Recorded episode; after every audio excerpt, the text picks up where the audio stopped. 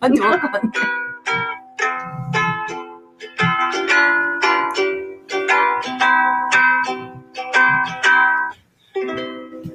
ラジオクライニはい、こんにちは。えー始まりました。ラジオクライに、えーピースフラッグの井崎敦子です。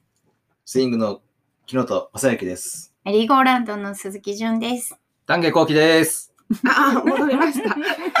私のリクエストでそう。そうそう。ね、戻りましたが、えっ、と、じゃあ、まずトピックからね、えー、いきますよ。えー、北陸新幹線の、えー、駿河新大阪間延延伸問題ね。あの、そのことについて、えっ、と、前原誠二さんにね、あの、質問を主意書、質問主意書っていうものがあります。それを出してもらって、えー一応返事が来ました。あの、菅総理大臣の名前でうん。返事が来ました。で、その、えっ、と、どういうことを質問したかっていうと、まあ、京都、えーオバマから京都ルートがですね、えー決まって、京都の地下にトンネルを掘るっていうのが決まったんだけども、その理由がね、公表されていないので、うん。あの、なんでなんだと、まあ、あの、既存の鉄道ね、前、前原とかね、通る。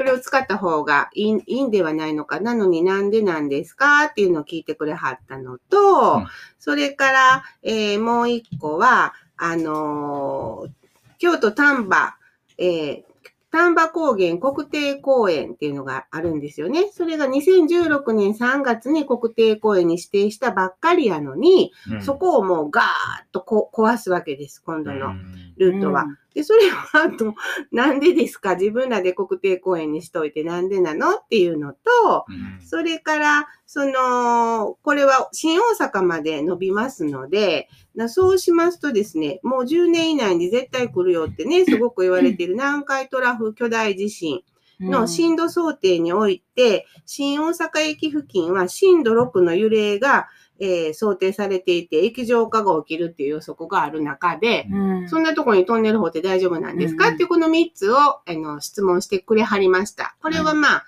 あの市民の方で、あの、原稿案みたいなものも相談しながら出してくれて、で、それにね、えー内閣総理大臣菅さんの名前でね、えー衆議院の方から返事が来まして、あのーまあ、それがすごく、まあ、分かってたとはいえ、大変不誠実でですね、うん。えー返事はこれ、前原さん宛て当にてに来るんですよ。国会議員しか出せないのうで、ん質問収書は。で、まあ、このルートをね、あの、オバマ京都ルートを、あの、決めたのは、えー与党整備新幹線建設推進プロジェクトチーム、北陸新幹線、駿河大阪間整備検討委員会において決定したので、うん。えーお尋ねについて政府としてお答えする立場にない。まただ。まただ。っていう返事が来ています。立場にない。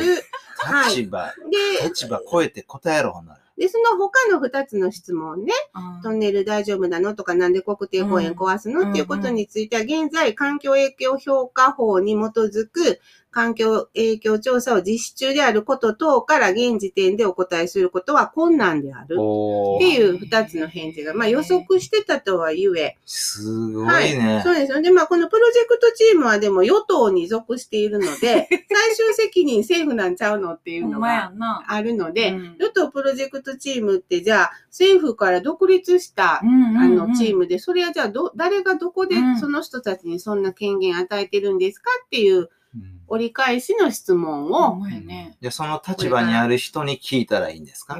で、でだから誰がね、最終的に責任取るのっていうところを突っ込んで聞いていきましょうかっていう今相談を。まあつまりは答えられない、そうだよね。ね、うん悪いことしてるっていう自覚があるから。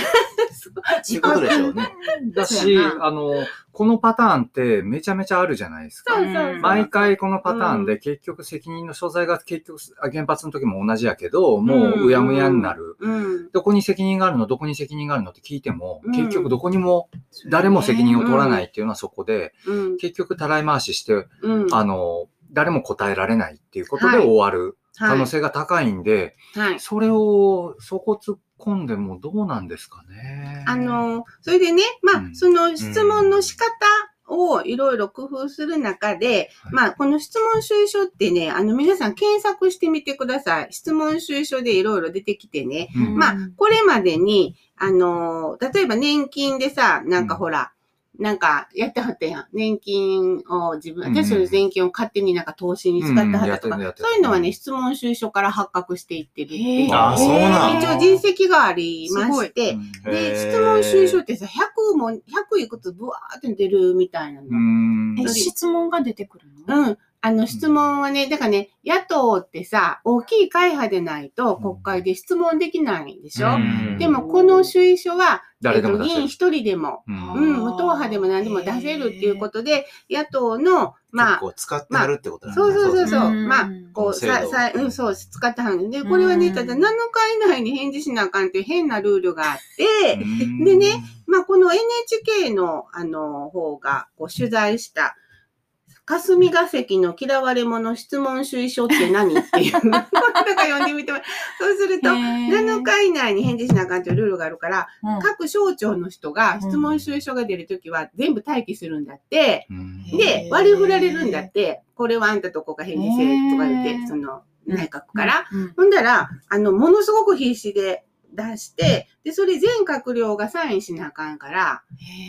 だから文書作って、回して、OK ですよで正式文書作るっていうのを7日以内にしてるから、ね。もうめっちゃ大変やっていうのが霞が関の人らが嫌がる理由で、、で、まあ、そんなことならですよ。あの、あの、もっと時間かけてくれていいのにっていうう、んちゃんと、ちゃんとした返事欲しいって感じなんですけど、まあ、あの、そういう形骸化の一面もあるけど、まあ、不正発覚につながってきてるっていう意味では、まあ、あの、これはこれだけでね、あの、押していくんではないんだけど、新幹線問題は。まあ、一つとして、あの、嫌がら、嫌がられながらも、やっていけたらなって思ったりしています。なんかそういう嫌なシステムが残ってるってちょっと希望やん？そうやなんかね。簡単にさ、うんそういうのなくしちゃいそうじゃない、ううんうんうん。都合、自分たちに都合の悪い。うん。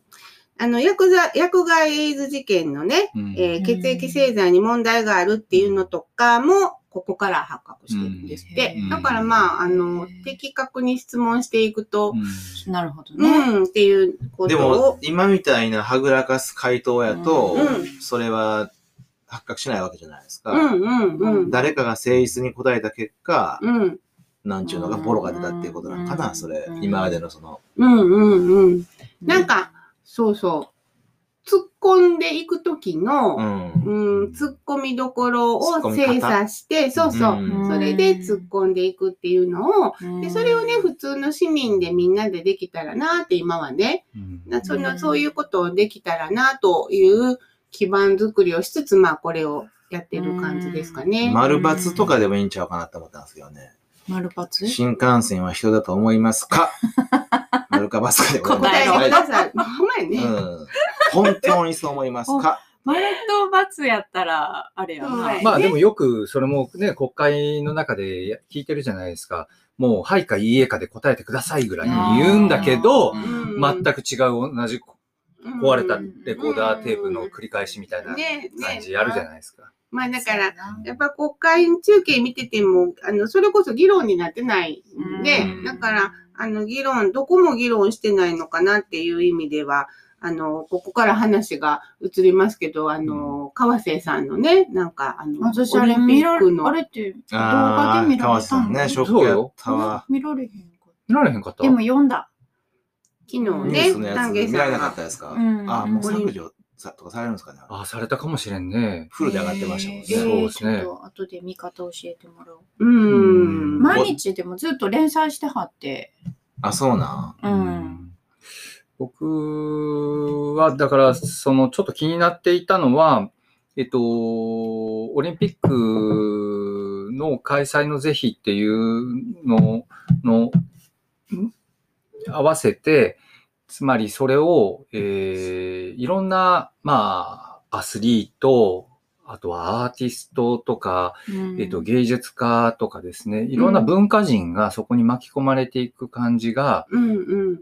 あのーうん。ちょっと気になってたんですよ。うんうん。つまり、それって戦争状態の時と同じやなと思ってて、うん。戦争の時に文化人とかいろんな人を従軍させて、それで、その様子を執筆させたり、うん。えっ、と、つまり、御用学者と同じ使い方なんですけど、うんうん。えっと、肯定するために、戦争を肯定するために、その文化人を利用するっていうことが、まあ、起きるわけです。うんうん。で、このオリンピックも、まあ、えっと、ひょっとしたら、えー今回、その、多くの犠牲を国民に強いる可能性が高くって、うん。で、そういう状況の中で行っていく、もう決めたんやから進む、進むぞ、みたいな感じで進む。うんでうん。その時に、えっと、それを隠すために、あの、隠すためにっていうか、その、えっと、オブラートに包んだ形にするために、芸術家たちが使われていく可能性がすごく高いなと思ってたんです。うん使われるときは、うん。でもその、その使われ、使われるときね、えーオリンピックするのが正しいと、うん。やるべきやっていうふうに思わないと、動けないとするじゃないですか。うん。そうすると、そういうふうななんか洗脳みたいなされるんですかね。いかにオリンピックがが大事なのか。うん。洗脳、洗脳っていうか、最初からそういう価値観なんじゃない？その、川瀬さんなんかも。知らんけど。あの、ま 知らんけあ、ど。でも、あのうん、発言を聞いているとそうだと思いました。あの人、あのね、はい。あと川瀬さんの場合は、あれですよね、あの、バスケットボールのなんとかリーグ、うん、ちょっとリーグ、リーグ名忘れたんですけど、うん。の、なんですか、そのトップに、あの、なったんですって。川瀬直美が？そうそうそうそうそう。んなんで？昔？あの、だから、そ、それ聞いて、僕嫌な感じがしたんです、最初。うんそれも、でも、おとついぐらい、今日が、収録は6月6日ですけど、うん。お2日3日前ぐらいにラジオで聞いて、なんで川瀬、だ、誰って思ってね。うんでも川瀬直美が、あの、バスケットボールリーグの、お代表、会長うんかなんかになったと。えー、なんで？で、それでなん、なんで思うでしょ？ううんん。もうそれで嫌な思いしたんですよね。あれって。うん。そしたら、あの、彼女、彼女は、あー10代の頃かな。あの、バスケットボールをしていて、まあまあ、あの、何やったかな。うん。インターハイやとかな。うん。かに出るぐらいのうん。上手やったみたいなんですよね。うん。ほんで、その、スポーツに救われたとか、うん。その今映画作って、そのチームワークを覚えたとか。うん。で、まあ何よりも、そのやっぱ川瀬さんのネームバリューを使って、バスケットボールをこう、盛り上げたいっていううん。ことやと思うんですよ。うん。で、それに紐づくようにオリンピックがあるのかな。ううんん。うん。ほんで、えっと、その紹介の時に、オリンピックのなんか公公式記録映画の監督も務める 川瀬さんうんですが、みたいなことを言って、えって思って、ううんな何を聞かされてるのって思いましたよ。うん。なんか昔からさ、映画って、オリンピックの映画って、あの、ドイツのね、あの、レニー・リーフェンシュタールですね。の民族の祭典を、うん。まあ、あの、非常にかっこよく肉体美も含めて、うん。構図も、うん。まあ、それまでにはない形で、その、作った。で、しかも、、えードイツで行われてた時には、もう時の政権は、まあ、ナチス政権下において、ナチスからの依頼で、それを作った、民族の祭典というのを作った。うん。で、これ、は、まあ、その、要は特定の民族が、やっぱり、あの、素晴らしいという絶賛する、まあ、えー優勢思想に基づいたものなのではないかという批判を、大批判を受けるんですよね。うん。レレニーがね。レニー・リーフェンシュタールが。うん。うん。で、やっぱそれはもう、えっと、ずっと、あの、忘れてはいけないようなことで、まあ、レニー・リーフェンシュタール自体は、うん。その、あの、そういう批判も受けて、その後は、あの、通るものが変わっていくんですけど、うんうんうんあの、どんどんどんどん。で、こあうんの後半とかはね、もう本当に自然の中に入って、うんあの、ヌバとかそうだったですよね。あ、そうなんですか。ヌバ族って、あの、その、アフリカのね、あの、少数民族をさ撮影したり、後半はもうサメばっかり撮影してたり、サメ、そうそういうあの、風に変わっていくんですけれども、うん。最初はそうです。その民族の祭典。まあ非常にその優れた、うん。あの、ドキュメンタリーではあるんです。日本も、それはオリンピックのドキュメンタリーは非常に優れてます。市川崑さん、市川崑なんですよね。あれはうん。子供心にすごい迫るものがありましたね。すごいんですよ。うん。この、だからベルリンオリンピック、今ちょっとピローって調べ、1936年にやってて、ナチス政権下のオリンピックということで、多分そのスペイン人民戦線とかさ、当時、ナチスに、ちょっと、私、うろ覚えやけど、なんかで読んだことがあって、その、反、反対する人たちが、あの、自分たちでオリンピックしようって言って、なんかスペインかどうかで多分対抗してやったんちゃうかな。っていうぐらい、だからオリンピックってすごく利用されるっていう時の権力者にね。で、ね、それにはもう断固反対だって言って、ナチスに反対する人たちが作ったものも当時あったみたいなんやけど、うん、だからそ、だからその、まあ、オリンピックって、だからそもそもなんやねんっていうのもともとは、だから政治利用とかうんうんね、うん。その、商業オリンピックではない、うん。本来のオリンピックがあるとしたら、うん。それは僕好きなんですよ。っていうか、うん。そのオリンピックそのものは僕ずっと好きで、うん。うん。見ちゃうね。見ちゃう。うん。すごい好きなん。まあ今うんテレビがないから見れませんけれどうもん、、うん。うん僕嫌いなんですよ。昔からですか？昔から嫌いで、やっぱりその、まあ、その、付随する話を聞いて、やっぱり、やっぱりと思う部分はあるんですけど、その前のその東京オリンピックの時でも、うん。えっと、確か期待されて走ったマラソンランナーの人。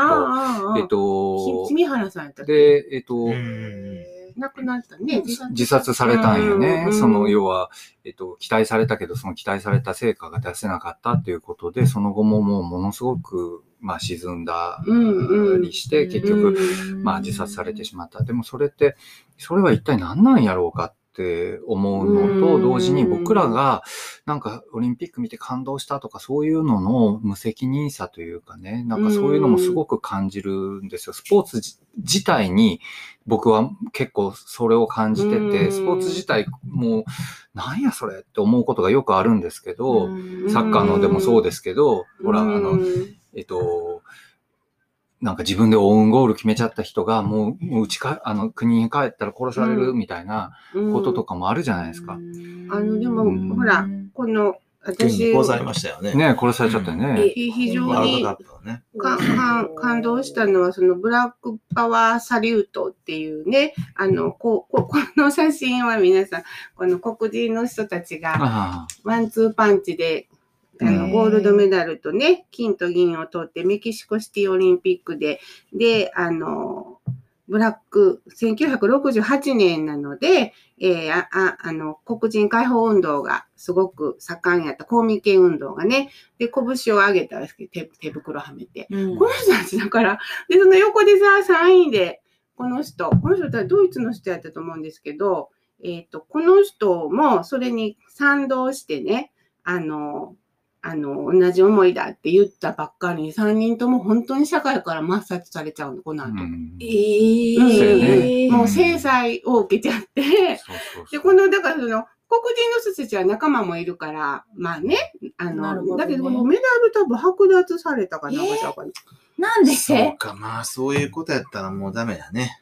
もうそれがあまりに大きいのと、でも今、今ね、行われてる、例えばその、この間も菅首相が、えっ、と、国民に、これは全世界の人に勇気と希望を与える、うんうんえーというふうに言言いましたね。うんうんだから、その、そんなことないな。そもそもそんなことないんやな。うんその、それが、うんその勇気と希望っていうものが、その、例えば政治的な都合の悪いことを隠すことに使われてしまうとか、うんそういうことって僕あるような気がするんですよね。みんなが感動する。いやー、でもその、オリンピック見て勇気と希望は特に、得て特に得ないですよ。てないね僕。が好きやっていうのも、勇気と希望を得るためでも全然ないもん。うん。まあ、その、まあ、ほんまにエンターテインメントとしてね、エンターテインメントと消費してるねに近い。ね。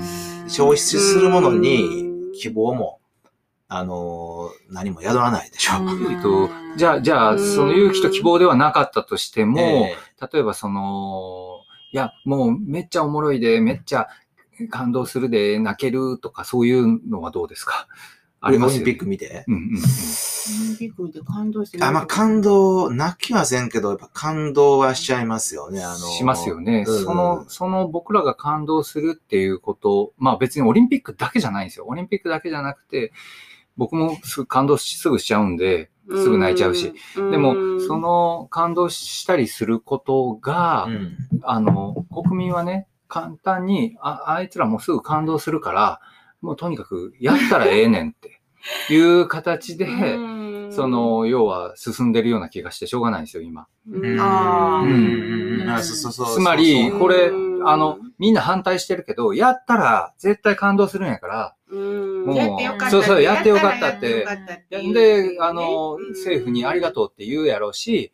言わんと。た、た、あ、いやいや、彼らの言葉として言ってんのよ。あうの、んせあの首相の言葉として僕は言ってないけど、うん結局、そ、の、あの、愛国心が高まるやろって。うん。まあ、だから、うんまあ、ね、日本万歳。歳、チャチャチャみたいになるじゃないですか。うんそうでも日本人を、まあいろんな見方があるんでしょうけど、日本人選手をとりわけ応援したいともそんなん別に思わないんだよ。そうそう、私も僕も思わないですよ。僕も思わないけど、うんある一定のマジョリティの人たちは、そういう気分にやっぱり飲み込まれていくと思うんですよだって。報道のされ方がさ、うんそこばっか日本選手のそのメダルがいくつとかね間とかさ、うんそういうとこばっかりが。それは、それこそね、オリンピックファンから言わせるとですよ。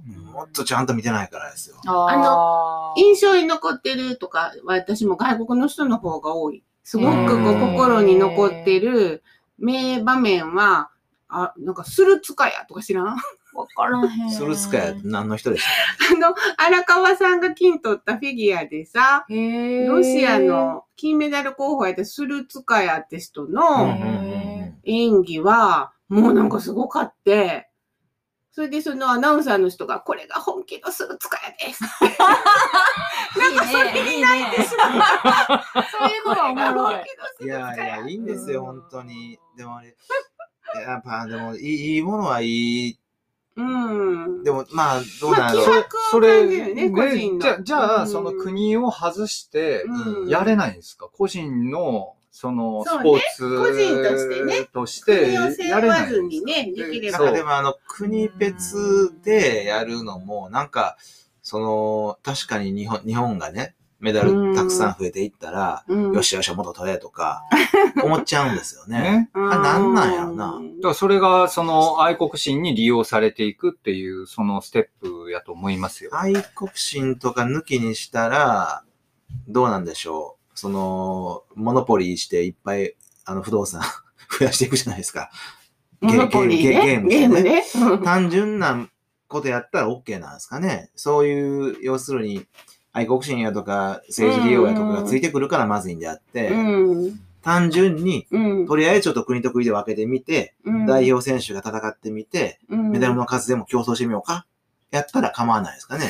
どうその、なんかほんまに全くその日本のメダルとかも気にならへんというか、うん。ななんかその一人一人の、多分その時の、あの、もう一個はほら、あれだよ、あの、いあの、プロバスケットボールってさ、アメリカの、なんか長く出れなかったでしょオリンピックになんかプロやからって。で、うん。出れるようになった時、マイケル・ジョーダン、マジック・ジョン。ソン、ね。そう、あのさ、うん。圧倒的強さにもう鳥肌が当たって、ねそれはもうビデオ買っちゃったよ。えー、すごい。すごいねな。そう、そういう楽しみはあった。そういうのもあるしね。うんもうなんかオリンピックの話ばっかりになりますけど、あの、まあね、よかったあ話してる。の、もう延々見るんですよ。で、それはもう細かい誰も見えひんような、あの、競技を見るわけ。へ失 失礼やけど、馬術とかね。うんあの、あー竜、竜樹とかね。へえ。東京五人やったら見たことないわ。あんなのもね、見てると、その、何も、すどこをどうしたらもう0 0.00何秒の世界とかですよ。あそうなんやね。でもどこでミスったとかわかるんですよ、ずっと見てると。うんへえ。うん、そういう。ねまあ私はほんでロジャー・フェデラーが大好きなので、誰？ロジャー・フェデラテニスの。へえ。なので、あの、そう、ダブルスで金取った時とか、うんなんかその、もう全然日本の上なんかしたことないっていう、テニスに関してもね、別に西堀君とロジャーが当たったら、もう、かんなもう当たり前のようにロジャーの応援するしっていう、だからあんまりないな、その、日本やからっていうあの、の。高校生の頃に、田村良子さうんん、やわらちゃんが、ああ、はい。あー確かね、えー金メダル取ったんですよね。うあんの、柔道で。うん。その時、まあ真夜中やったけれども、うん。もう感動してね。ああ、あの人の気迫もすごいね、顔がええパッて変わるとかはかっこいいよね、やっぱり試合感動してになった時に。でその時にね、この人はこ、もうこ、こんな、それこそかん、こんなに感動をさせてくれたんやから、うんあの、もうこの後の人生何してもいいって思った。あれ、今、そう思っちゃうじゃないですか。それ危険ですよ。いや、高高校生の高校生の頃ですよ。国会議員かな国会議員かな、田村さんって。なりましたね。今もやってるんですか？いや、今やってないんじゃない国ですか。会議員なんじゃないの？いや、だから今は、あんな、あんななんでね、あんなせんでええのに思って思ってましたけれども、うんうん、やっぱりそういう熱狂をしてしまって、そう。僕、だからその熱狂は、うん、やっぱり作り出せるし、生み出せる。うんで、それは、あそこに芸術家も、例えばアーティストのライブとかもそうなんですよ。すごい熱狂させる人もいるし、あー。そういうのも含めて、みんなが、みんなが同一空間で同一の熱狂してるっていうことが、結構僕気持ち悪いね。危険やと思うんですよ。気持ち悪怖い。いけどね。うん。うん。私はそういうのについていけない。うん。ああ、そうかそう。じゃあ、じゃあ、あんまりじゃあオリンピックとか見ない？見ないですね。あそうか。ニュースで流れてくるのを目にするぐらいで、うん。今ちょっと面白い話思い出してはい。喋っていいですか、どうぞ、どうぞ。あの、畑の開墾してたんですよ。それこそ5年ぐらい前。うん。オリンピッ関係ない。関係ある関係ある。開墾してた、その時の仲間が、うん。あの、門田夏代さんって、あの、いつも津軽の離れ島行って、うん。あの、ゆめちゃんのお母さんね、うん。門田さんと、で、飯島くんっていう、そこほ、私がやってた八百屋でバイトしてくれてた男の子と、うん。三人でいつも、あの、暑いさなか夏の、開墾に行っててね、うん。ほんで、夏さんはいつもさ、草刈りながら、津軽のようわからん歌、うーって歌わって、なんかや、その面白い仲間でやってる時に私がさ、あれ、ロサどっかのオリンピックやったんですよ。ほんで、オリンピックももう終わりやねって言ったの。うん。会期終盤で。うん。ほんなら二人がさ、え、今オリンピックやってんの？あと、4年に1回のやつですか？二人とも全然知らんくって、知らんかったってなってて、すごいそれが面白かった。私そっちタイプやわ。あ、そうか。いつの間にかやってる。そうで、いつの間にか終わってて、あれって今年やったみたいな感じ。だからテレビなかったら関係ないんだなっていううん話ですよ。いや、それもね、その、あの、他の国で開催されてたらそう、そうかもしれないんやけど、うん今回はその誘致のところから、うんもう、その嘘と欺瞞にまみれながら、こう、誘致してるじゃないですか。あれは気持ち悪かったね電。通から6億献金してんのかな、誘致の、えっと、あの、招致委員会に。それってさ、献金って裏金とかじゃないの？寄付、寄付。献金はいいのかな？寄付献金って寄付していて、で、でもそういう寄付金とかも、あの、明らかになってない部分もいっぱいあるんですよ。で、使い道も含めて明らかになってない。で、そういううちの、あの、ほら、えっ、と、一番有名なのはね、フランスの、あの、警察がすごい動きましたけど、うんあの、シンガポールに架空の会社があった、あの、ところに、あの、2億何千万かの、その、献金をして、まあ、賄賂ですよね。でも、うん。それは賄賂じゃないって言ってるんです。日本側はね、賄賂じゃなくて、まあ、正当な報酬であるというふうに言っている。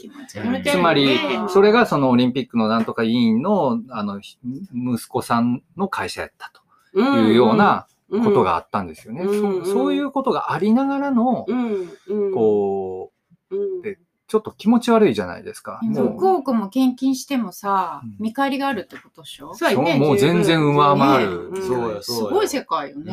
ううん。そろそろあれちょっと一旦止はい、はい。ラジオくらいに。えっと、その、まあ、金と、えー、オリンピックっていうものが、ものすごく密接な関係にあることはもう事実やと思うんですよね。うんで、そもそもその原発問題があって、その、やれるのかっていう話がある中で、その、うん要は、あの、アンダーコントロールで、コントロール下にあって大丈夫だというふうに世界に向かって、まあ公言した。言ってた。で、それによって、大丈夫な場所になってしまったわけですよね。うんうん。ででもそんなのさ、あれ、うん安倍さんがアンダーコントロールって言った瞬間にさ、うん、そんなこと誰が信じるんかなっていう。だってでも、でだけど、その、僕はあれを見て思ったのは、あの、か、だって海外の人なんてわからないじゃない？どんな状況になってるかわからない。で、日本だって、あの、わからない。福島に住んでる人だですら、その中のことはわからない。誰だってわからないことに対して、放射能目に見えないしね。そうやって目に見えないし、その被害があったとしても、それは直接の原因だと言い切れないっていう、そのもう悪魔の証明みたいなことをしていかないと、あの、ダメなわけですよ。放射能被害っていうのは。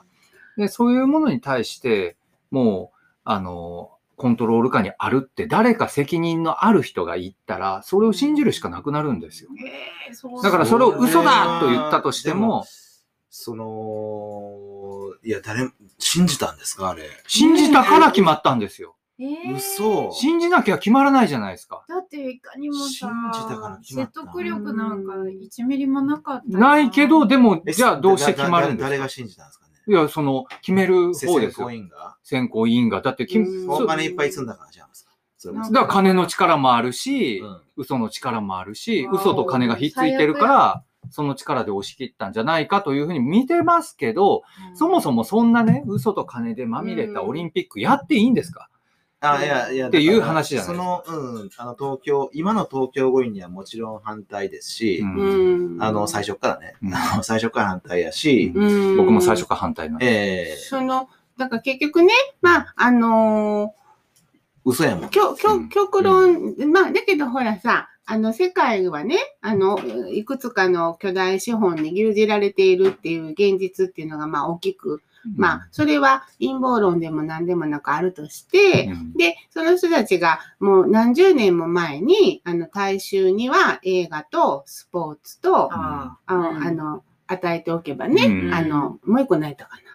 なんか、あ三つ与えておけばね、っていうことで、その映画の会社も、まあ、あの、多くはユダヤ資本であり、で、やっぱりそのオリンピックにもやっぱそういうところがうん。動いていて、だからその、そういう、まあ、よく言われるね、ディープステートとかっていうね、うん。言葉があるけど、あの、まあ、それは陰謀でも何でもなく、まあ、事実であろうと。うん。で、そういう中で、その民主主義と自由っていうのがある意味セットになってね、あの、喧伝されてきて、私たち自由なんだ、民主主義なんだ、平等なんだと思い込まされてるけど、全然実はそうじゃないっていう社会を、やっぱり延々と作られてきた中で生きてきて、やっぱり自分たちがこれものすごく好きやわって思う、その気持ちすらもしかしてコントロールされてきたのかなっていうふうには、一回立ち止まって思った方がいいと思うね。いや、絶対そうです。うんまあ、映画がどうとかってのは、要するにその、ことの本質から目をそらさせるための、うん、そういう、あ目をそらさ、うん。目目をそらしてる隙に、うん、えーうん。為政者がおかしなことを、うん、つまりね、今回のパターンで言えば、そうやって感動してしまうようなことがあるとして、映画もそうなんですよね。うん。感動してしまうようなことがあるとして、その感動と、そうやって、えっと、じゃあ国民が犠牲になるっていうことが天秤にかかってる気がするんですよね。でもうん。その、多くの人はその感動に酔いしれてしまう。で、それで空気が、その、うん。肯定する空気がうん、醸成されてしまうという、うん、そういうふうな構造になってるんじゃないかと思うんですよね、あのーえっと、ロス、ロスオリン、1984年でしたかね、あの、ロロケットマンみたいなのとかはいはいはい。あれが商業オリンピックのうん、幕開けと言われてますようね。ん。で、も、僕は当時何歳や、まあ、小学生ですけれども、あれにやっぱり熱狂、カール・ルイスがスターでね。ああ、あーロサンゼルスオリンピックって印象深いよね。印象深い。うん、確かに。なんでだろうあれはやっぱ熱狂したんです。うんで、うんオリンピックはこんなおもろいんやっていうのをあの時に味わったんですけど、うんでも後々に、うん要するに、えー大人になって、えーちょっとこう知識を得ると、あれがなんかあかんことの始まりや。うん。うんうんうん。お金儲けのためののオリンピック。のまあそれまでもそうそうでなかったとはね、言えないんでしょうけれども、うんまあ、つまり多分テレビの放映権と、うんよく言われるね、そのテレビの放映権とのそのセットで、うんその売買していくことがうん利権の始まりっていうことなんでしょうね。だから、小学生の僕はまんまとそれにね、うんあのー見せられてしまいました。うそうだよね。うん見せられるもんね。それはそれでまんまとじゃないんじゃないの？うんだってほんまのことや、それは八百長でもなんでもないわけでしょ？うん。いや、でもそのその、そ裏ののことはさ、裏のことっていうか目に見えない、そうそういうだよね経済のこととかはさ、もちろんわからへんやん。あ、わわからへ。うんんいや、でも、その丹下さんが今言ってはんのは、うんあの、このままオリンピックを、をまあ、ご利用することによって、まあ、当時の僕と同じような、うん感動を無邪気に味わう人が、感じてしまう人がいて、うん。なんとなくうまくいっちゃうんじゃないかっていうことですよね。じゃあ、そうです。で、その背後に、ひょっとしたら、えっ、と、もっともっと歪小化される可能性があるんですよね。例えばそれでコロナでこの時期に、まあ、えっ、と、亡くなる人がいたとしても、その死の、なんていうの、重みみたいなものは、もっともっと歪小化されちゃう。うんで、それは原発もそうなんですよね。そその原発事故っていうもの自体もうん歪小化されていき、避難さしている人の苦難も歪小化されていき、っていう、どんどんどんどんその、なんていうかな、薄められちゃう。うん、その、なんか現実を見なくてもいいシステムが、うん。すごくやっぱ魅力的に、私だってそのフェデラー好きとか言ってさ、ででそその日本、世界で一番ぐらい稼いではるスポーツ選手ですけど、うん。で、なんかね、あちこちに寄付しました、どんのこんの言ったはけど、なんでスポーツ、テニスが上手いと、うん。そんな金持ちになるんだっていう、まあ、ほんま報ま。酬がね、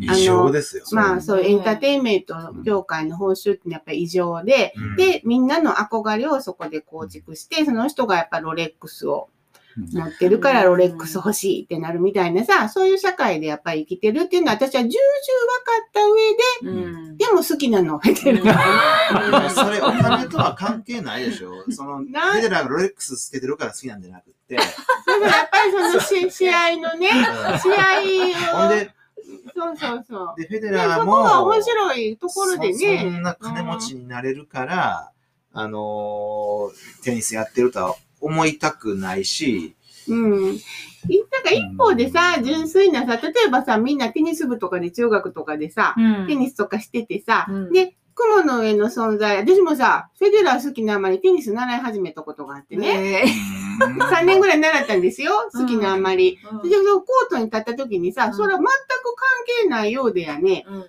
端の自分がいるから、うん。あの、スターがいるわけやって思った時に、あ、そうです。はい一直線にこういうのって繋がってると思ったら、うん。人間のその純粋な思いっていうの、あ、うん。なんか、あの人かっこいいな、あんな風にちょっとなりたいなとかさ、うん。あの人の世界に属していたいなとかいうのは、それは別にうん悪いことでは多分悪いことじゃないんやけど、うん。その、かっこいいなっていうのは、その、例えば人間的に完成されてるとかね、うん。その、要は二十歳ぐらいとかさ、その、すごく人間的に一番完成されるって言うじゃないですか。うんうん。その、要は完成されている人が、その、この社会の全てではな、なくって、うん。そうじゃない世界の方が圧倒的に多数じゃないですか。うん。その圧倒的多数の方を見ないで、うん。その素敵な方を、素敵な方って言ったら変だけど、完成されてる方に憧れてしまうっていうのは、そうやと思うんですよ。そうやけど、うん。そうやけど、それが危険なんじゃないかってバランスのいうことも。問題なんじゃないの、その、あの、年収とかさ、うん。まあそうそう、ちょっと高すぎるよな。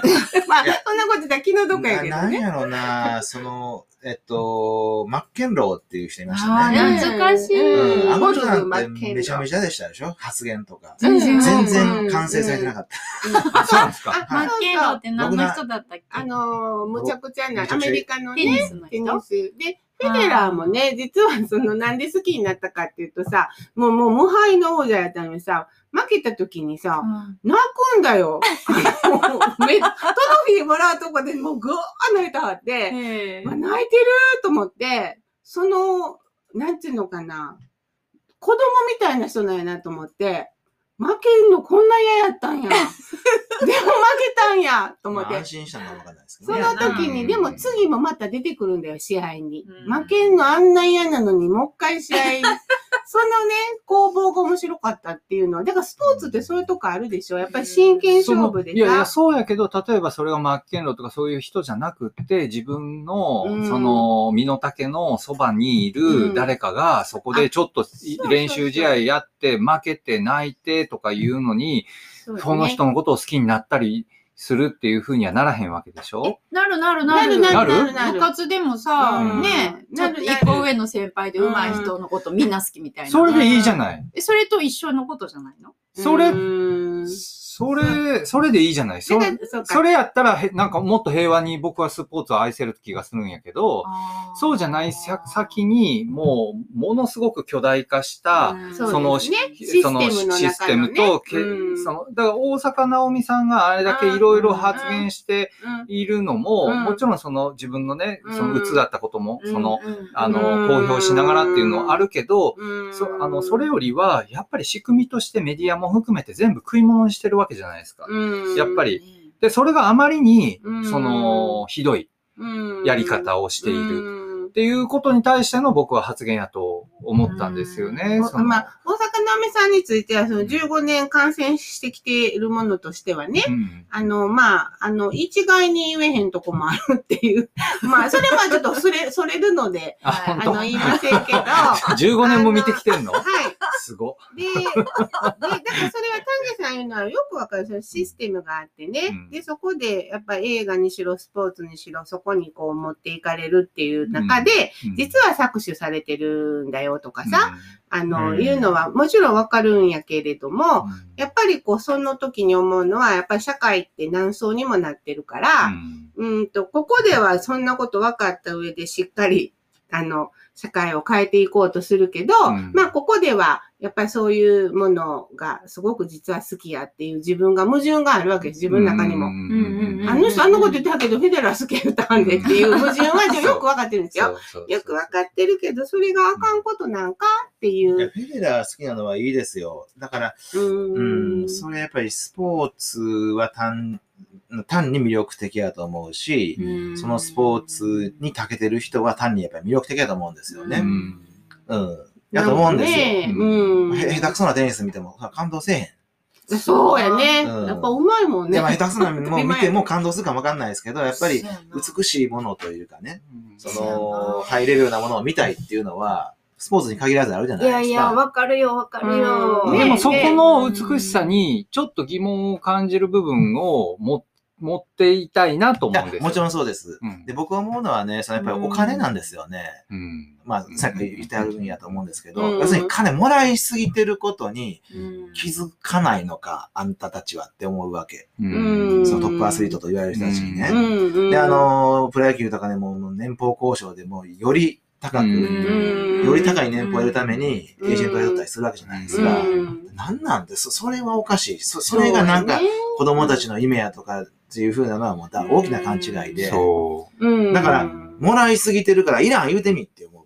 あ、なるほどね。ほんまですよ。僕だからね、キキアヌ・リーブス好きなんですよ。あ、ですよね。だからいや、キアヌ、はもう、お金、もらったお金ほとんどスタッフとかにあげちゃうんですよ。自分のギャラとかほんで、なんか、ホームレスみたいな格好をして。ほぼほぼ、うんその鉄、持ってくるらしいの。普通の人と同じ生活をして、僕そんなにいらんからって言って、スタッフのみんなのおかげでヒットしたんやからって言って、うん。そもそもでもだから、分配しちゃったりそうするとまたキアヌ・リーブスが一緒みたいになる。そもそもだからそんなにいらんじゃないですか。そうそう、私うん。6億とか10億とか時々新聞で見るけどさ、うん。そんなにお金、あの、本当に素朴な疑問やねんけど、何、どうすんの？そんなにあのねしかもね、うん。それって、えっと、ちょっと悪いことが僕もあったんですけど、な何かというとね、例えば、えっと、これをたええ1000万かけて作りましたとか、これを1億かけて作りましたとかっていうのが、うん。宣伝文句になるんですよね。ああ、うんいいだからものなんや例えばここの人のギャラがこのいくらでとかうんすごいお金をか、総額何億とかいう CM あるじゃないですかよ。ね。でそれってねうん、全く中身とは違う、意味な、うんないじゃないですか。うんな何億かかけた打作かもしれない。そうそうのにそらそうや。のに、その、うん何億かけましたみたいなこと言うじゃないですうか。んこれってね、もう本当におかしな社会になってるよっていうことに気がつかない。うん価値観。うん。あの、その、まあ映画スターにしろ、スポーツのね、スターにしろ、うん。その人を見るときに、この人、こんだけ金稼いでるからスターやとは、やっぱ見ないですよね。見ひんよ見ないですよね。見えひんのに、うん。なんでじゃあそんだけ金稼いでるっていう、公表もされていてさ、うん。金、金を見てるような感覚でみんな見たいんよね。うん。本当？違う？私お金そんなだって何億、うん。なんであんな宣伝文句として成立すんのじゃあ。、だから、えっと、うん。あのーそれ、うん。それはそういう状況ありますけど、すいや、だからやっぱり、もらいすぎてるから、あのーもらいすぎてると思う。で普通、普通に、、うん。普通にう、ん。選手も、あ俺もらいすぎてるな、私もらいすぎてるな、うんって思わへんのかなとは思う。そうならないのは、なんでなんでしょう、ね。でもそんだけお金をもらは8億もらったとしてだよ。うん。この前さ、小学校の、うんしゅ先あの作文で、うん。え、1億円やったか3億円やったか、うん。うん。もし、あの、もらったとしたらどうしますかっていうお題が出て、うんそれで作文を、うん。3億やった3億うんで、なんでそんなことするんかなって思ってたけどさ、3億円ってまあ実際見たことないやん？ううんん。うん。でもそ、れがあったとしてだよ。うん。うん。その大阪の海さんはさ、うん。コーチ雇わなあかんとかさ、遠征行かなあかんとかさ、まあ、全部そのお金を全部自分の好きに使えるわけではないじゃんうん。うん。でしょ、うん。だけどさ、その、ただ、ただ素朴な疑問やねんけど、そんなお金、一生つ頑張って使う、頑張って使わな使い切れないようなお金を、うんうんなぜ欲しがるの？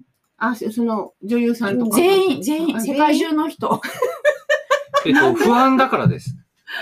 不安？え、いい暮らしができるからじゃあいやいやあジェットあいや機とか買えるんですよ。ジェット機いらんやん、普通に生活してたら。えっと、欲しくなるじゃん見たら 知らんけど。でもお金がないことの不安の大きさ分、お金が欲しくなるんじゃないですか？で。もお金なくても10億いあななくだって、その、不安は、んうんうん、なくなるかもしれないね。そうか。なんかお金をね、持てば持つほど不安高まる説ありますよあね。ーいやいやそれも真実かもしれない年収1000万の人は、年収500万の人に不安強いんですって。うんええもっとないとってなるマらしいで、そういう、そういうことか。なんかさ、まあそもそも考えるにですよ。はあ。の、食べて生きていくっていうのは実はな、ものすごく大変なことで、だって耕して、うん種まいうんて、収穫して、うん。なんやかんや言うて。ほんで、それ、穀物と野菜だけやろ、うんほんで、肉どうするのってやっぱこう取ってきてとか、うん。そういう社会があったでしょ？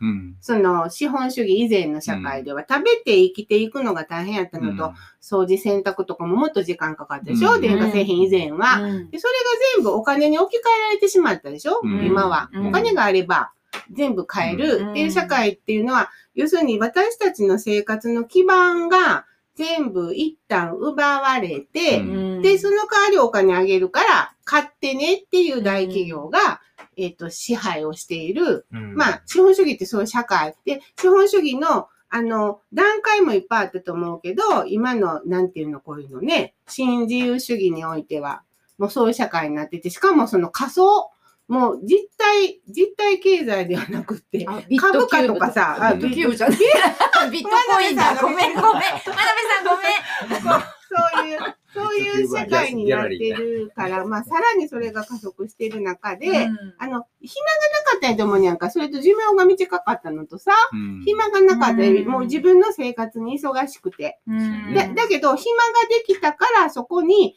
映画見たり、スポーツしたり、うん。スポーツ見たりっていう、うん娯楽として入ってきたものに、だから要するに仕事から帰ってきたら映画を見る。うんで、昼間は仕事をしてお金をもらう。うんっていうのはもうシステムの中の、うんその、うんあれでしょ、うんだからその、えっと、あったらあっただけ楽しめるって刷り込まれて、多分子供たちも。うんお金があったら。あったらあっただけ楽しまれ、うん楽しめるし、やっぱりお金がないよりあった方がいいね。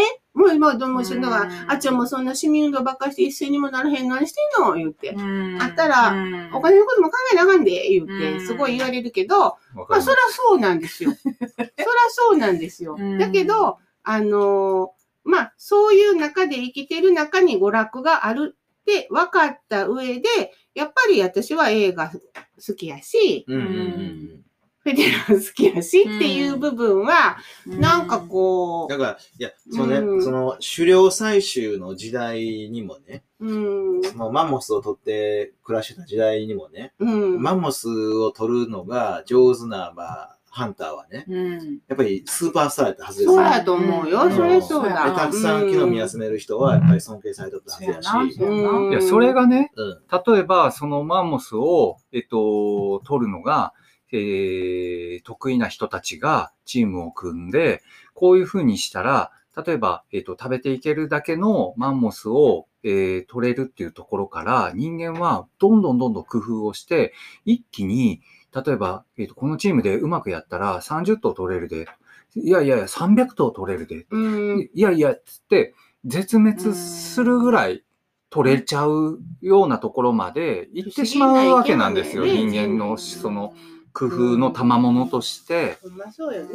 それが行き過ぎてしまって、自分自身を結局局食べるもんもなくなってしまうぐらいなとこまでお行ってしまうっていうのがバカな仕組み。脳みそがそうなってんやろね。うん行き過ぎちゃう。やりすぎちゃうのなと。うんみんなね。さっきのお金もらいすぎっていうのもそうやし、うんもうどっかで、その、なんだろう、その、うん自分たちの価値観が、うん。あの、ゆるゆると何か別なものにこう変換されていくのが、もともとはその、うわ、こう素敵な人が素敵なことをやって、うわ、素敵だなと思うだけだったはずなのが、それが急にその人が、えー何億稼いでるとかいうのもセットになってきて、で、あ、あの、ほら、ぞよく言うさ、例えば社長さんとかいうのもさ、その社長さんが偉いわけでも何でもなくってさ、本当は。でも社長さんってなんか偉いようなイメージあるじゃない。お金持ちのイメージ、ね。そう、お金を持ってて偉い、みたいな。うんで、お金を持ってることが偉いわけでも本当は何でもないはずなののに、に、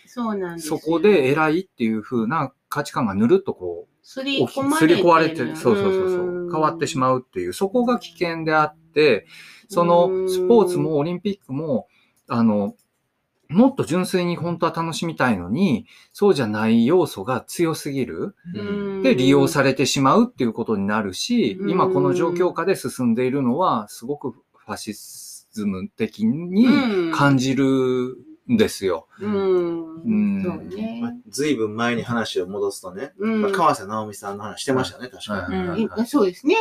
してましたやっ。ぱほんまショックでしたね。あ好きや。木野さんすごい好き。何何が、何、私まだそれ見てないからわかんないんですけど、なうん。なんて言ってはったんですか？いや、もう、だからあんな顔して犯人やってます思った。あの、あ、顔が？顔がそれは、ててててテレビ出るからね、うん。あの、そういう顔してはったんかわかりどんなませんけれども、いや、もうそそういう風に見えちゃったの。その、要するに、あのもまあう、、オリンピックはせなあかんもの。うん、まあ、そこは言い切らんように、まあ、上手に言ってはったですけど、あ、それ言い切らんだけに余計なんかちょっとね、あのー、まあ、言ってるい、言ってますよ。言って言ってます言ってる、言ってる。あのーアスリートファーストっていう考え方ね。うん僕あれって、そのどうなんやろうってちょっと思いましたね。うんなかなかマッチョでしたうんね。かなり、なかなかマッチョかなりマッチョですよ。うんお客さんはね、やっぱ入れた方がいいっていうの。ああ、そのテンション上がる。そうつまり、そう、アスリートがテンション上がる、上げるるためには、うん。お客さんは入った方がいいと。うん。でお客さん犠牲になってもいいのかってそれはいう。みんな知ってるやん、そんな。やけど、こういう状況やから、そうね。難しいんちゃうかってみんな言うてんのに。ほんで、ほら、なんで銀座、私、奈良から来たら銀座すごい人ですや。うん。んなんでみんな抑えないんですか？うーん。国民の意識の問題ですよ、どみたいな。だからそれオリンピックのせいじゃないっていう、オリンピックのせいっていうふうに全部しちゃうのはおかしいんじゃないのっていうことを言ってはるんですねね。だから抑えろって言ってはるわけでしょ、要するに。オリンピックのために抑えろっていうのは。いや、それはね、あの、うん擁護するわけじゃないですけど、うん。ぎ銀座もああいう状況なんやから、オリンピックでそういう状況を作っても変わんないでしょってあれ言ったんですよ。そう、あの、分けて考えなきゃいけないっていうふうには言ってはってつまりその何でもかんでもオリンピックのせいにするっていうのはおかしいよっていうことは言ってるんですよね。でも、うんすごく、その、彼女の連載読んでると、あの、えっとね、結構な分量書いてるんですけど、うん私はおもろないんですよ。文章が面白くないのね。そうやけど読むんですよ、いつも。うん。何言うてんのかなって思って。うん。そしたらね、やっぱオリンピックのその記録映画を撮るっていうことが彼女にとってはものすごいうん。ステータスやっっぱりそう。ていうの？をか感じるの？いやいやいや。書いてないそう、絶対そうですよ。どこまちゃうやん。いや、そういう人じゃないって思ってきてからショックやったんや。で。まあ確かに、だから私ね、最初そういう匂いを感じた時にいや、もう。意外やったんですよ。そうかね、全然意外じゃなかったわ。そうですか。いや僕は、あの、やっぱ、そう前から思ってた。そうなんですよあの感度の審査員とかになったでしょ。うんであの時に、ああいうやっぱインディペンデントな、あの映画監督がう、んまあそういうカンヌとかでね、あの審査員になるとかっては、やっぱ、自主制作映画とか作ってた時にうん。うん、川瀬さんとか本当憧れな、だったわけなんですね。うん。まさにその、その世代なんですよ。う。ん。カタツムリとかね、最初の。でね、あの、僕好きやって言いながらね、あの、そんな見てないって言う。燃 え、燃えの数学っていうね、一番最初に評価されたやつうと、ん。最近、あのあるね、キキキリンさんのね、うん遺作になったやつ、あれぐらいなんですけどね。はいだけどやっぱり、すごい、もっとこうまともな人だと思ってたんで、うん。どこやでも、まあね、プンプンするよ。うんそそうなんや。の感じまあでも映やっぱ、私はやっぱずっと面白く感じたことがない。それまあちょっとそれは置いといて、それは置いといて、えっと、で、でね、やっぱりその国の仕事をやって、それを、僕もしあの、市、市市の仕事、亀岡市の仕事もや、やりましたけど、それを、あの、なんていうかな、必要以上に、プライドに、こう、関わってしまうというか、その、国と自分を一体化させてしまうようなことっていうのが、やっぱ出てきてしまうんじゃないかなと思うんですよね。うん。やっぱそんな、そんなことをステータスに感じるような。人やとは思わん。かったな。うん。私もそう、そっちやったから意外だ思ってたもん。そうなんですね。それで、ゆずちゃんのそれそれが絵本の時間大丈夫かなと思って。えもうダメですから、もう少し延長しましょう。あはいはいでそれは、伊崎さんははい作品から読み取っていたと。そうですすごいね。嘘 何その疑い そんなことまで読め、ますか？あの、やっぱ、アンっていうのは、あの、役者さんすごい良かったしね。はいあのね、映像はね、綺麗と思うし、あの、あの方のね。映像綺麗映像。萌えの数学なんて映像だけですよ。あ、だけど、その、脚。本がね、あの、あの、ハンセン病のね、ええ方たちのっていうことでしたけれど、やっぱりその違和感がいっぱいありましたうね。ん。うん、あの脚本には、その、なんていうのかな。だからし視線が、あ、こういう視線なんやなっていうのは、あの、なんか、最初にさ、カタツムリっていうのがあったですね、あの方の。うんうん。あの、なんかそれがカンヌで多分ドキュなんか撮ったんちゃうかな。あの、うん。最初に。その、それ見た時もなんかちょっとそういうのを感じたのと、あそうなんですまあこ、その、それで話題になったからやっぱりこうか、インタビューとか読んでいても、うんやっぱりすごい権威的やな、みたいなのは感じてます。なへーなんでこの人がこんなに評価されるのかなっていう、あの、う課題評価の人？そうか。やっぱそれは、でデビュー作っていうかはっ、きり言うね。あ、あのね、課題評価の人ってたまにいるんですよ、世の中に。で、過小評価の人、いますよね。私分からへんけど、野球そんな詳しくないけど、うんあの、例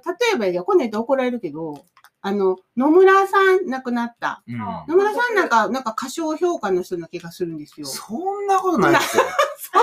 あの、その辺はね、皆さん、あの、けんあのバラバラやと思うね、うん意見ね。うんあの、過小評価、過大評価っていうことに関してもみんなバラバラに感じる。ノムさんは尊敬されてますよ。そうですかずっとちゃんと尊敬されてうんうんうんる。そうか。いや、なんかそういう、そういう、なんかちゃんと評価されるべき人ちゃうんかなーってずっと見てて思うんだけど、なんかこう、王さん、長島さんの陰でね、でも王さんも長島さんも好きですけどう、んうんうん、まあ、そっか、でも僕まああの、萌えの巣作り以降、そんな見て、み私もあんまり見てない。まあね、あの これ、随分勝手なことをね、あうんの、我々言ってると思うので、うんうん勝手、もう勝手なことなんでいいんですけど、うんそれはそれで。うん。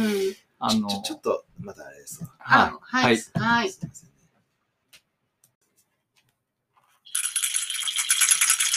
ラジオくらいに。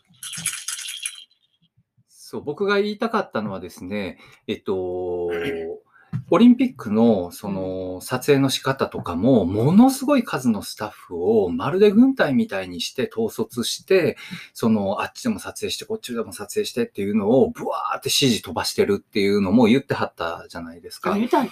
うんでねうんそもそもう、ん最初のその萌えの巣作とか作ってた頃の作り方ってそういうものとは逆だったと思うんですよ。ものすごく少人数で、うん。その、要はアンチハリウッド的なうん視点でその作られたものだったから評価を受けたんではないかと思うんだけど、うんその人が、うん。その、要は今、真逆のうん。作り方をしてるっていうことに、うん。かなりその、なんていうのかな、人がそういうふうに変わっていくっていうことなんかなと思うんですよねま。あ、取り方が変わるのは、まあ、ええんかわかんないですけど、やっぱりそういう、その、そういうな、ステータスっていうんですか、もう、すごいわかりやすい、うんみたいアホみたいなステータスですよね。それがセットになってると思うんですよ。それ、そういうのに憧れ、惹かれてしまう人やとは、うんまさか。誰でもそうなるんかな？いやそうそうならへんのちゃう？え？ならへんよ。物々いや、うちらもそうなる？僕、誰でもそうなると思います。ですよね。はい。そんなこと誰でもそうないなると思いますうち。らもそうおなる金をちらつかされたら、えっと、名誉とか？お金だけじゃないけど、うんやっぱそこに生活もかかっててとか、いろんな人が自分の以下、いろんな人のススタッフの、その、生活も引き受けてるわけじゃないですか。まあね。ああ、でも、あやっぱあり得るな。だってスタ、ッフを引き連れてたら。だって、だって会社会の、その、との人とかもみんなそうやし、うん結局自分だけじゃないんですよ。自分だけじゃない形で、こうん。う、わーっと入ってきて、もう降りられへん舞台に立っちゃうわけじゃないですか。へえそういう。やっぱりでも、ほら、私そう思ったら、やっぱ、あの、鎌中ひとみさんなんかはね、うん。あの、やっぱ映像作家としてもすごいと思うし、すすごい、なん浜か、中さんってあ何の、映画が、やっぱすごい面白いのと、やっぱりすごいストレートに、すごい大事なこと伝えてくれてるのに、乗ってこないでしょそういう、ああの、スタ、エンターテインメントには絶対乗ってこないし、作った人ですあのえーいいっぱい作ってますけど、あの ー被爆者とかね。六あヶ所違います。村違います。違うわ。あ六ヶ所村ラプソディとかね、被爆者とか、あとカ、カノン、カノンとかね、小さき声のとか、あの、すごいあれですけど、やっぱりその、そういう人のは、やっぱりこう、ニュースにも、マスコミにものご上ってこなくて、で、やっぱり、だからこう、本当に価値があるものを自分が見つけていくっていうのもね、大事やろうなとは思いますね。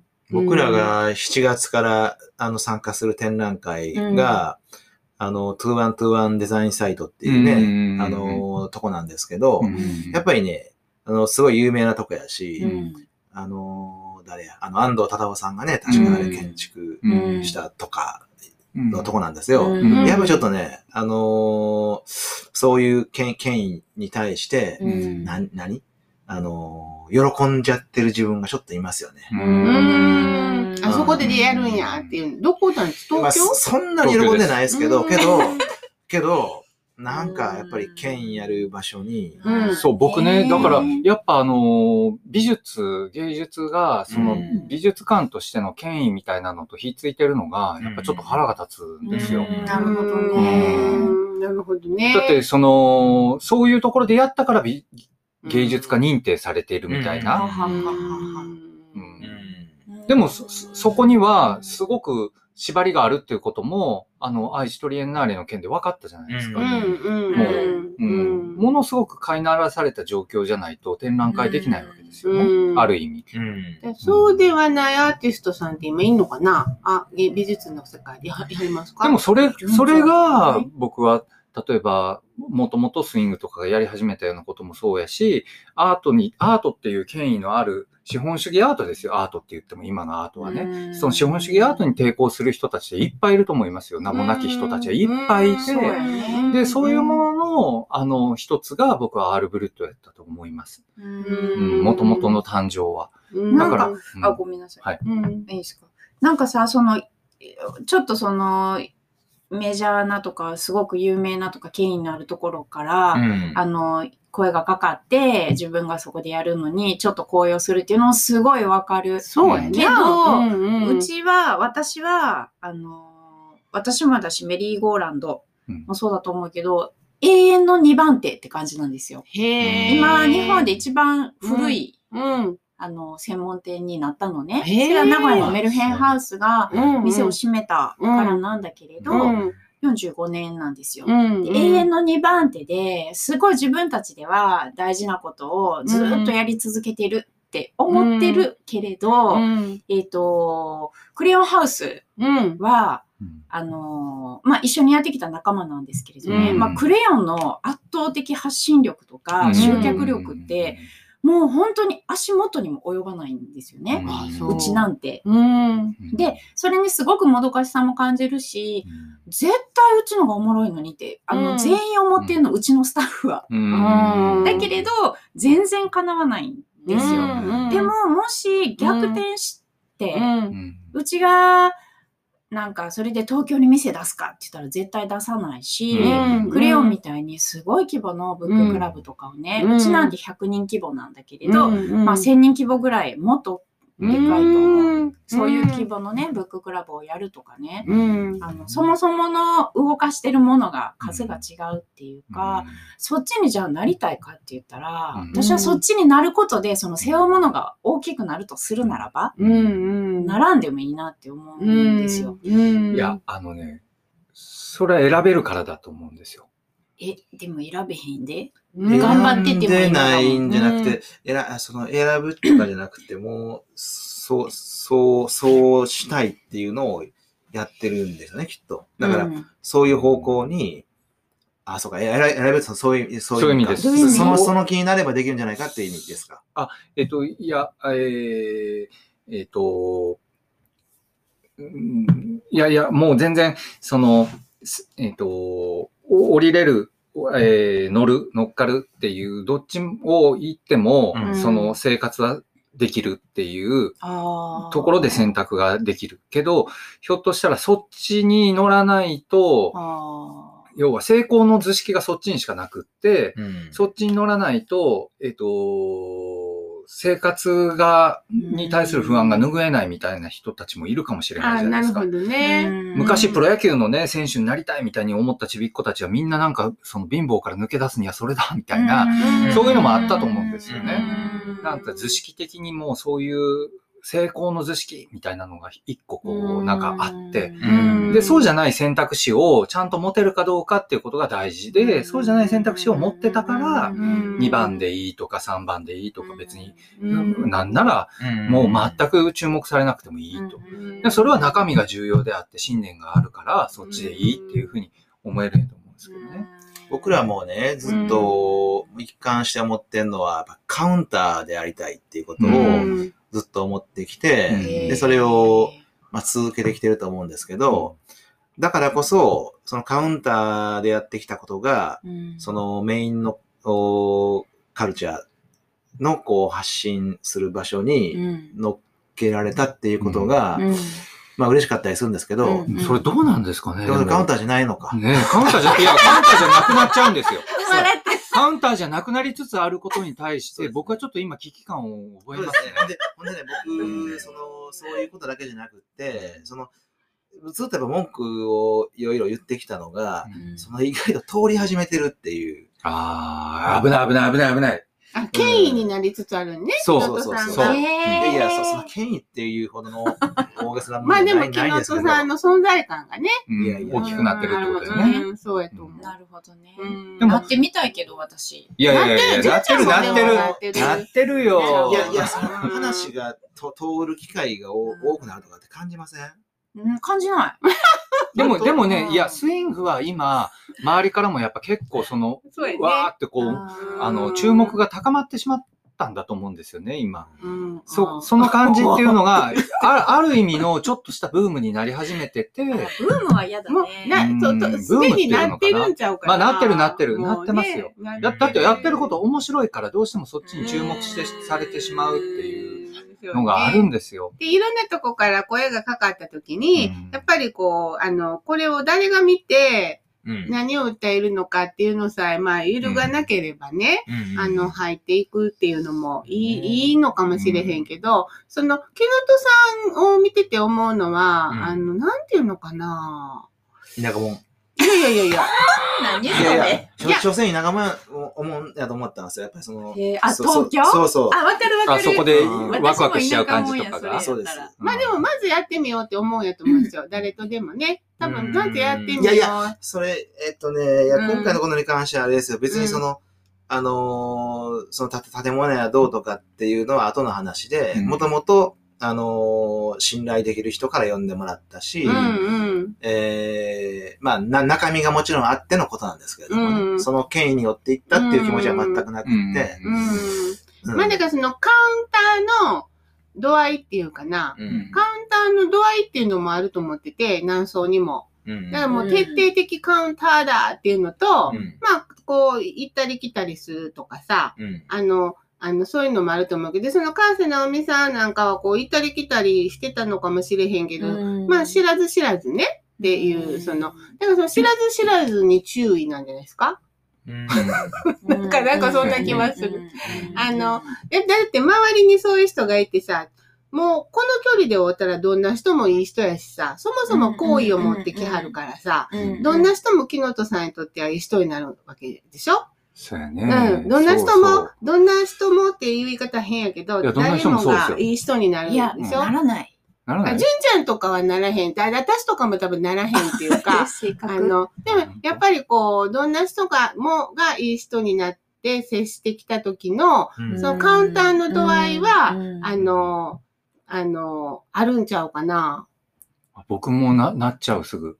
なっちゃう。うんああのうん意外とうんいい人やんみたいな感じにすぐなっちゃうからう。。うん。会うたらいい人やん。会ったらねううんん。まあ、そりゃそうなんですよ。人でも、その、あかんこと、あかんっていうか、やっぱり、そうそう、合わへんものはずっと断ってますし、あ、そうか。うんうんうん。断ってるしね。うん断で、こ断ってきた、だから、この間なんか、だから、その断ったんですよ。そうそういうのは、あの、うちは違うし、うん。あの、面白いとは思わへんし、うん。間違ってると思いますと。へえ、うん。そこまで言った。うん。って言ったうら、んそれが面白がられちゃうわけ。あ、あー。あるねはい、あるね。だからある？そうそう。ある？ある？やろあるあるよ。うん。そうか、そうか。そうそう。それで私はね、うん。ある仕事を受けようとして、あの、私の思う、うん。いやそうじゃないよって、それおかしいっていうことをええ。ガンガン、その頼んできた人に言ったらね、はい。まさにそれが欲しいんですって言われて、あーマジで？って思って受けようとしたの。うん。そしたらね、うん。あさこにね、うん。うちのスタッフにね、うんじゅんさん、うん。おかしいっすよ、それって。うん。それはじゅんさんがどんな心意気で受けたかなんてのはうん。関係がなくって、うん。あの、そこで、うん。あの、失敗したとして、あの、うん。そのじゅんさんの思いが、うん。あの、もし伝わったとしても、うん。あの、その、ある事業に対して、メリーゴーランド鈴木純の、まあ、名前が載るわけでしょ、うんそしたらそれは、あの、メリーゴーランドが、そのうんことに賛同してるっていうふうに見られるんですよって言われて、、それでも私はやりたいって思ってたから、ほなもう、井上順でやるわみたいな。メリーゴーランド使わんだらええんやろとからそういう問題じゃないみたいな。あ、そう。のがあってすごい、すごい。あ朝ちゃんすごいやめたんですよ。いいスタッフがうんね。そうなんですよ。よくできたスタッフなんですよねえ。で、うんそ、その存在がい、いいるかどうかですね。まあ、あの、あの、一人でジャッジしないようにしてますよ。必ず相談をするし、うんすごい慎重に選んでますけどね。別に何か特別なことやるわけじゃない、その、ゴミ氷 取材に来るとかね。うーん別に、いつも通りの。うーん。カウンターであり続ける。難しさもあるんですよね。続ける必要があるのかどうかいうのもね。まあ、それはある、あるけどま。あ、まあ、カウンターでありそうだからうんまあ、その、カウンターであり、カウンターであるとか、アバンギャルドであるとか、アンダーグラウンドであり続けるとかっていうのは、それが、それ自体がある種のね、その傾向っていうことになってしまうと、うんやっぱり変わっていくんですよね。だから自分がそうなっちゃう可能性ってすすごくあるんですよ。例えば、だからこのラジオがね、うん。メインストリームにねそうそう、どんどんどんどなんっちゃう人気出ていってう、ん。1万人、1万人とかうん。聞き出したらう、ん。どうなんでしょうか？やめなあかんなのかな？メールとかもすごい来てさ、バッシングもすごい来てさ。うんやだな。まあ、見んようにしたらいいんじゃん。ああ、そう、そういうのはね。でもなんか、ちょっとふわふわした気持ちになっちゃうかもしれないですよね。あ、まあ嬉しいそんなにたくさんの人が聞いてるんやと思いながらこう、喋っちゃうから。私もちょっと想像するよ。斎藤浩平さんとか取材に来いひんかなって。ああ、ラジオくらいの。そうそうそうそう。うん毎日のこの連忙し載にいから今。ぴったりじゃないのか、ラジオフライには斎藤浩平の分岐点。あこれちょっとおもろかったんで、うんまたちょっとあ。うん。次週に。あ、次週。立ね。次週に？ねての方をあじゃあ次週それまあ、じゃあこの辺でうんうん。絵本のね。紹介に。紹介に、純ちゃんの。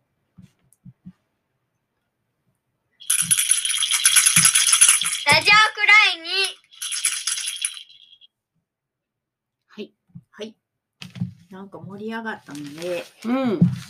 なんか、なんかリンクする絵本と思ったんですけれど、うん全然関係ない本にします。そうやったんか。なんや、なんや、リンクするんか思った。思ったな。えーっとね、岩波です。そんな時、なんていう、えー絵はモーリス選択。文章はジョスリン。うえんー谷川俊太郎さんの役です。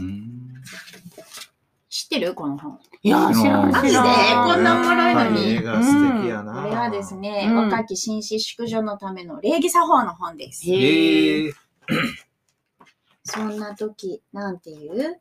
うん。街の真ん中で一人の紳士がみんなに赤ちゃん像をあげている。いつも欲しいと思っていたから君も一頭家へ持って帰りたい。赤ちゃんの像ね。ううんん。でもまず紳士は君を赤ちゃん像に紹介する。そんな時、なんていう？うん。えー、めっちゃ難しい。難しいな。えーちょっと何回か読まなあかんえねー。マジで。はじめまして。あ赤ちゃん像にね。あえーお城の外でタンポポとお玉きそを積んでいると突然恐ろしい竜が現れてうん。赤い煙を吹きかけたところがちょうどその時勇敢な騎士が駆けつけ竜の首をちょん切ったそんな時なんていう？おー。ありがといやいやいやいや、竜はすすっごい血ドバドバ出てるで。言えへんよ。う。怖いっていうのかな。うんどうもありがとう。ありがとということがずっと続くんですよう。。へえ。まあひたすら面白いんですよ。うん紳士やね。紳士淑女はこれ覚えとかなあかんでしょ、うん。でまあねなんたくさん喋らんでええやな。うんそううんこれもいいね。自家用機で空を飛んでいると、公爵夫人がそのうちぜひお茶でもと言っていたのを思い出す。そこで君はそうすることにしたけれど、困ったことに屋根にちょっと大きめの穴を開けちゃった。うんそんな時、なんて言う？これはごめんなさいよな。うん。うん。いい？自家用機で屋根に穴開けるんですよ。穴開けてごめんなさいで済むんですか？誰が？え、この僕が？僕がね、自家用機自で操作を誤って公爵夫人の屋根にうん。穴開けた。穴開けるんですよ。ああ、で、穴開けられた側がなんていうかですか？いや、開けた側って開けた側開けた側こんばんはとか？やっちまったで。うん？切腹します。ごめんなさい。ほら。ごめんなさいやん。ほんまや。ね愉快でしょ、うん。こんな簡単なことがですよ。ううんうん。うちの、うちのというか、うん政治家は言えない。ほんまやね。ね。ほんまやね。うんまあよくできた絵本やね。そうなんですよ。うんはい、ぜひ。謝ったら負けみたいなこと言う？ないつの間に教えられたんやろううね。んそうだうね。ね、でもこのシチュエーションがとんでもなくって、ね大変素直な言葉で済むっていうのが よくできた本だね。まあ面白いんですよ。よ。ね、うん結構これ何回読んでもね、うん。そんな時なんて言って、まあこのあの問いかけがすごくいいんだと思うんですけど、みんな考える、割と真剣に考える。えちょっと待って、ちょっと待って、さっきごめん言うたしな、みたいな。えーはいぜひ。岩波の、そんな時はいなんていう。へえ。本当にでも、ごめんなさいで済んでほしいですよね。確かに。うんあーリアルに。飛行機突っ込んできてもいや、マジで？で。ごめんなさい。せや、いいよ、言うて。ごめんしか言えへん今度。から気ぃつけてなって。あいいよって、うん。家に穴開いて。この前さ、うん映画を見に行ったんですよ。うんえっと、海辺の家族たちっていううんアップリンクに見に行ったんだけれど、うんそしたらね、うんあの、車椅子の60代ぐらいの女性の人がね、お客さんで来てて、うん。で、えーで、私が、あの、し椅子が決まってる、シートが今決まってるんだけれど、えっと、座って、車椅子の人とはまた別のね、女性の2人のお客さんがいて、うん。で、私が間違えてその方たちの椅子に座ってて、うん。で、あれ？って言わはるから、うん。あれ？ちゃいました？って言って、あ、うん。ごめんなさい、間違ってた？って言って、お互い様よってその2人のおばちゃんが言ってくれて、すごいいい感じうんの人だなって思ってたの。うん。映画が終わって出ようとした時にそのおばちゃんと私とあの車椅子の人だけが最後になって、うん。そのおばちゃんたちがねその車椅子の人に、うん。あの「お手伝いしましょうか?」ってうん。声かけたんですよ。うん。そしたらね、うん。その車椅子の女性がね「ううんるさいな」って言って、あ嘘の私は毎日これなんやって、ほっといてくれって、うんなんなんや失礼やな声かけてうん。って言ったの。うん。それで、うん。私もそのあの車椅子の方にね、入る前に私がチラシのコーナーでチラシ見てたら、うん邪魔やどけって言われたの。うん。それで、うん。え、なんなんこの人って思ったんだけれど、うん。その、その、私がいい感じやなって言ったおばちゃんたちにうね、んうるさいなって言った人を見て、そのおばちゃんたちが、なんだあの人失礼やなって言ってブツブツ言いながら出て行ったんですよ。でも私なんか一個も嫌な気せんくって、不機嫌な、うん。そういう、まあ、障害のある人、いるやん。うん。いるはずでしょ、うん。うん私たちだって不機嫌な時もあればうん。機嫌がいい時もあるやん。当たり前やんうか。ん。うん。でさ、不機嫌な、うん。その紹介がある人うん。に、あんまり会ったことないなってちょっと思ったうの。ん。なるほどな。普段そんなに関わりがないけれど、うん。で、そのおばちゃんたちもすごい親切で、まあ、気持ちのいい人たちで、うん。どう、あの、お手伝いしましょうかって言ったことに対して、うん。予想もしなかった答えが返ってきたの。うんうんうんだけれど、それに対して、うん。なんなんもう失礼しちゃうわね、みたいな感じで、うんうん。ブツブツ言いながら出ていった。あの感じもすごい良かったの。そう。それで、うん。それってみんなが機嫌よくいる社会なんてまあありえへんやん。うんうんうん。だけれど、うん。機嫌いい時も悪い時も、なんかそうやって、なんだ今日はちょっとむしゃくしゃしてんにはほっといてくれって言える。うん。で、それを言ったところで、うん。すごい、なんか失礼しちゃうわとか言って書いちゃうとかね。すごい非難されるとかね、うん。逆になんかこう、うん。バッシングされるっていうのじゃない、ね。なんなんもうあの人やわって言って去っていける。うん。うん。なんかすごい二人、その、両方ね。うん。どっちもすごいなんかあいいなーって思って、うん映画も良かったんだけど、へえ。ええシーン見れた そうかそうかへよえ。。そうか。ーもちろん不機嫌なね、障害の人いっぱいいますから、うん今度連れてきます。でもなんかね、へりくだらなあかんみたいなことは違うもんね。そうそうそう。ううんいい人であらあり続けるようなことも、うんそんなもん無理やしな。なんかその、その、あそれがさ、さっきの案につながるけどさ、うんなんか私がなんか嫌な感じと思ったのは、なんかいい人やったでしょ、うんうんああの、っていうのがちょっと違和感があったんかも。うんあ、なるほどね。綺麗すぎるっていうか、はいはいはい終わり方が。ねうん。リアルがなかったなって。ねあんこ炊くとこだけリアルね。っていううんうんうんって感じでしょうか。はい。うんはいはい。はい。そしたら、はい。また来週。また来週。また来週さよなら。さよなら。ラジオくらいに